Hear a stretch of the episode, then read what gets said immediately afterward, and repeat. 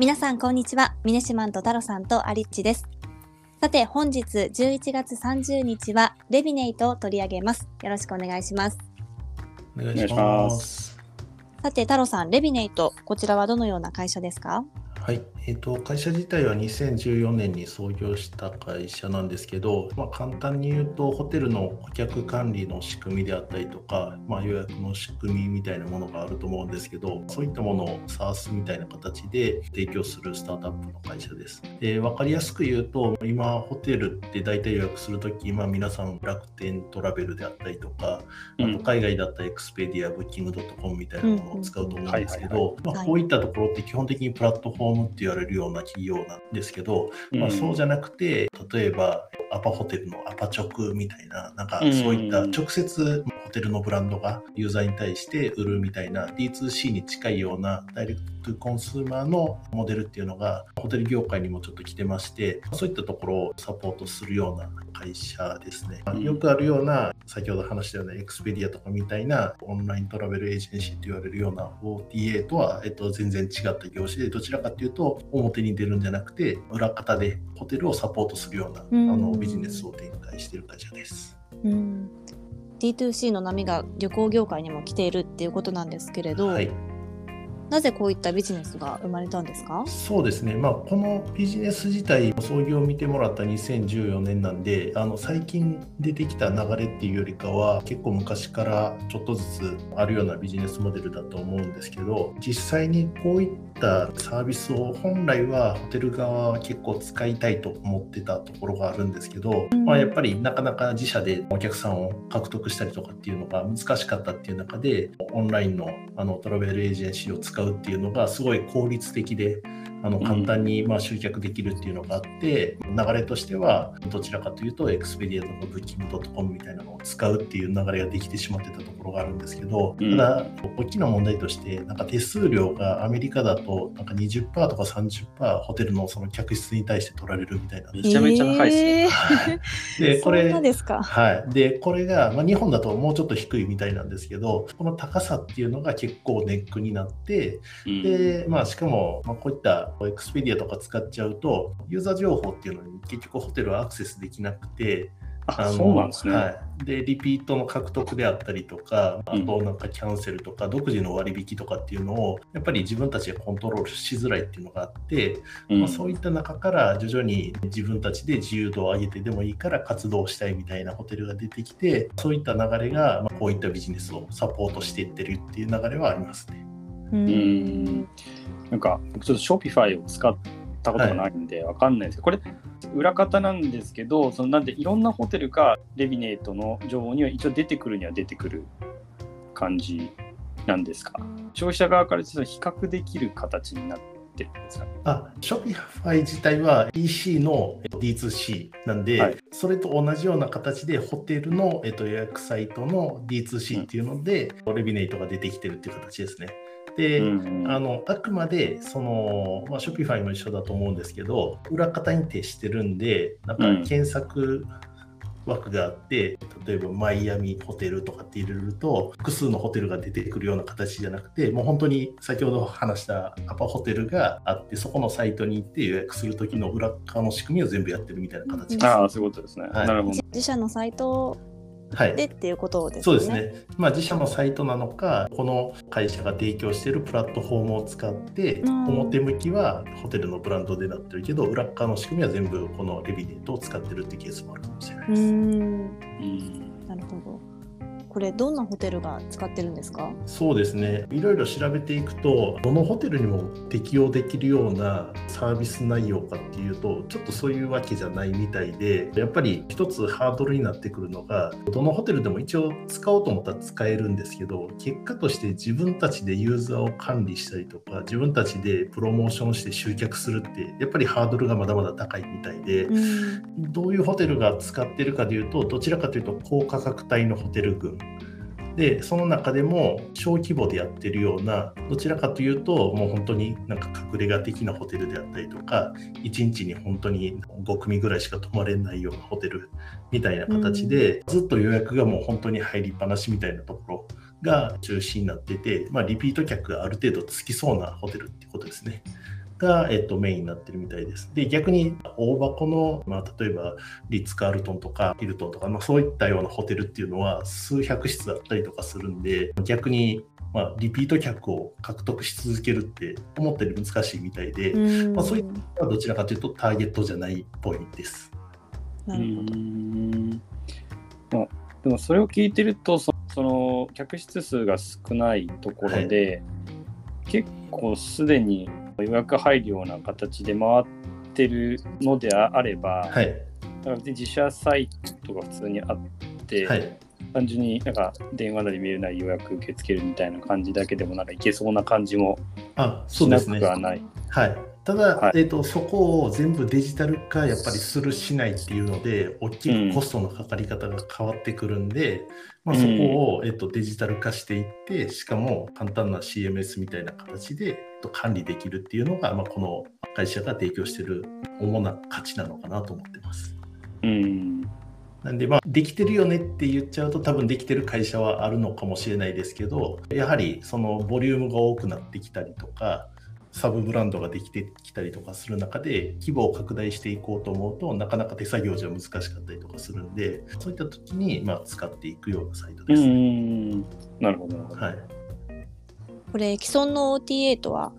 どういった違いがあるんですか、はい、先ほどまあ話したまあ顧客データの共有っていうところここがまず一番大きな違いで OTA に関してはあくまで OTA 側に顧客データがあってっていう形だと思うんですけど、まあ、こういった D2C のサイトっていうのは基本的には各ブランド側が持つような形になってるんで、まあ、自由度高く販売促進であったりとか、あと割引であったりとかっていうのの施策が売ってるっていうところが大きなところで、そこら辺が既存の OTA のサイトと、まあ、直接自社サイトでやるところの違いかなと思います。うん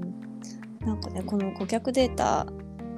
全然共有できないっていうのは、はい、結構意外だったんですけど。そうですね。あの、ね、実際は多分泊まりに来て個人情報一応書いてもらうじゃないですか。どこから来たとか。っていうのがあるんでデータ自体は共有されてないようで一応されてるとは思うんですけどただそれがバックエンドで使えるか使えないかでいうと OTA のサイト上では多分使えない仕様になってるんですね。うん。なんで自分たちでまた別で管理しないとダメみたいな形になってて、はい、なんでそこら辺のあの一貫性がないんで結果的にデータはあるけど使えないデータになってしまってるなるほど、なるほど、そか。レビネートのところで、まあ、裏で一元化できるっていう、はい、顧客情報は全部。はい、そうですね。実際多分ホテルに泊まりに行っても書き込む欄のところ名前と住所は書き込むけど実際に面倒くさくてなんかメールアドレス適当に書いたりとか電話番号適当に書いてたりとかってケースあるじゃないですか。あと書かなくてもいいみたいな、うん、なんで結局はデータが全部集まってないケースがあったりとかするんで OTA 側にそこら辺全部握られてるとなかなか自分たちでそういった、まあ、活動がしづらいっていうのがあるみたいです。うん。さっきねお話にもあったようにやっぱりこのサービスが合っているホテルとそうじゃないホテルがあるっていうことですよね。そうですね。基本的にはちっちゃい規模のある程度ホテルに泊まりに行っても宿泊客としっかりとコミュニケーションを取るようなホテルじゃないと、なかなか、まあ、そういったリピート客っていうのは難しかったりとかすると思うんですけど実際に個人的に泊まりに行くようなホテルで毎年1回か2回は泊まりに行くようなホテルってあったりとかしますか？いや僕もいや基本的にはなくて結局なんか予約サイトでこのホテル良さそうだなって思ったところに点々と泊まりに行くような形だと思うんですけど、まあ、そういった多分ユーザーが基本的には多分大多数だと思うんですけどその中でもお得意さんがいてるようなホテルって中にはあって、まあ、そういったところがこの仕組みを使うみたいな形ですね。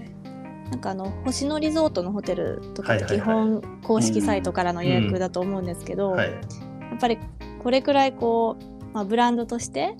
確立していたりとか、はい、っていうところじゃないとなかなか難しかったりするんですかね。そうですね。やっぱり、うん、まあ星野リゾートとかは多分一ついい例だと思うんですけど、えー、あのサイトから行くことによってすごいなんていうんですかねホスピタリティのある対応を逆にしてもらったりとか、はい、たまにレストランとかでもあると思うんですけど、予約サイトから普通のなんですかね食べログとかなんかそういった予約サイトから行くと普通にあしらわれるんですけど直接予約電話して予約したりとかして何回か行くと結構前回のメニューと全然違うやつス出してくれたりとか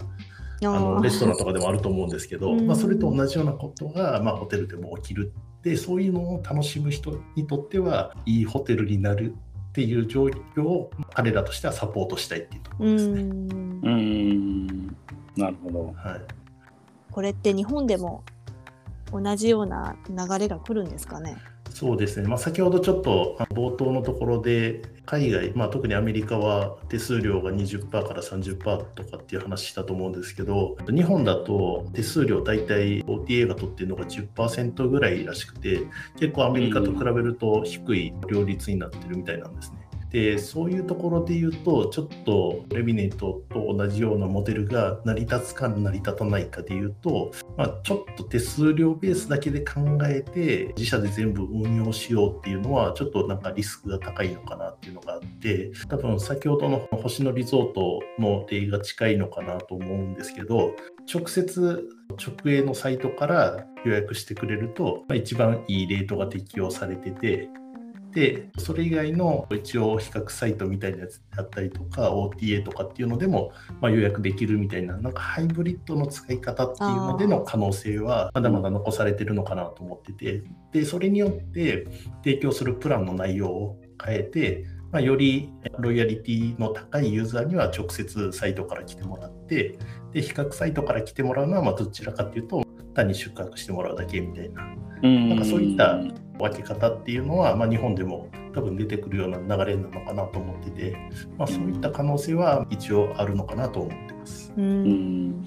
これ、レビネートごめんなさい、えっと、何パーセントぐらいなんでしたっけ、手数料が。あえっとね、レビネート自体の手数料っていうのはないですね、月額の使用料なんで。あ、月額、あ、そうか、そういうこと。はい。なるほどあ。あくまで SARS でのシステム提供なんで。そういうことなんですね。はい、で、ちょっと値段は調べたんですけど、実際にはちょっと出てこなかったんで、うん、売上に対しての何パーっていうよりかは、月額の使用量ですね。うん、うん、なるほど、なるほど。はい、なんかもう本当、大手プラットフォームから予約するっていうのが当たり前になってるところがありますけれど、ね。はい、ね、きっとこのまあ、ホテルとか旅館とかってコロナで大きなダメージ受けてる業界だと思うので、うん、まあ、これからねちょっといろいろ変化も出てきそうですよね。あの日本でもいろんなホテルとかコロナの中でちょっとだけ行ったことあるんですけど人が入ってるところはやっぱり客客室数が少なくてで、はいはい、ちゃんともともとそのお客さん同士の距離感がしっかり保たれてるところはコロナ禍でも結構人入ってるなっていうイメージがあったんで、うん、まあ、そういうところが流れとしてはこの会社が提供しているビジネスモデルにも載ってるようなイメージはありますね。そういうことですね。はい。さあ今日はレビネイトを取り上げました。明日はプライシングスタジオについてです。明日も聞いていただけたら嬉しいです。それではまた明日。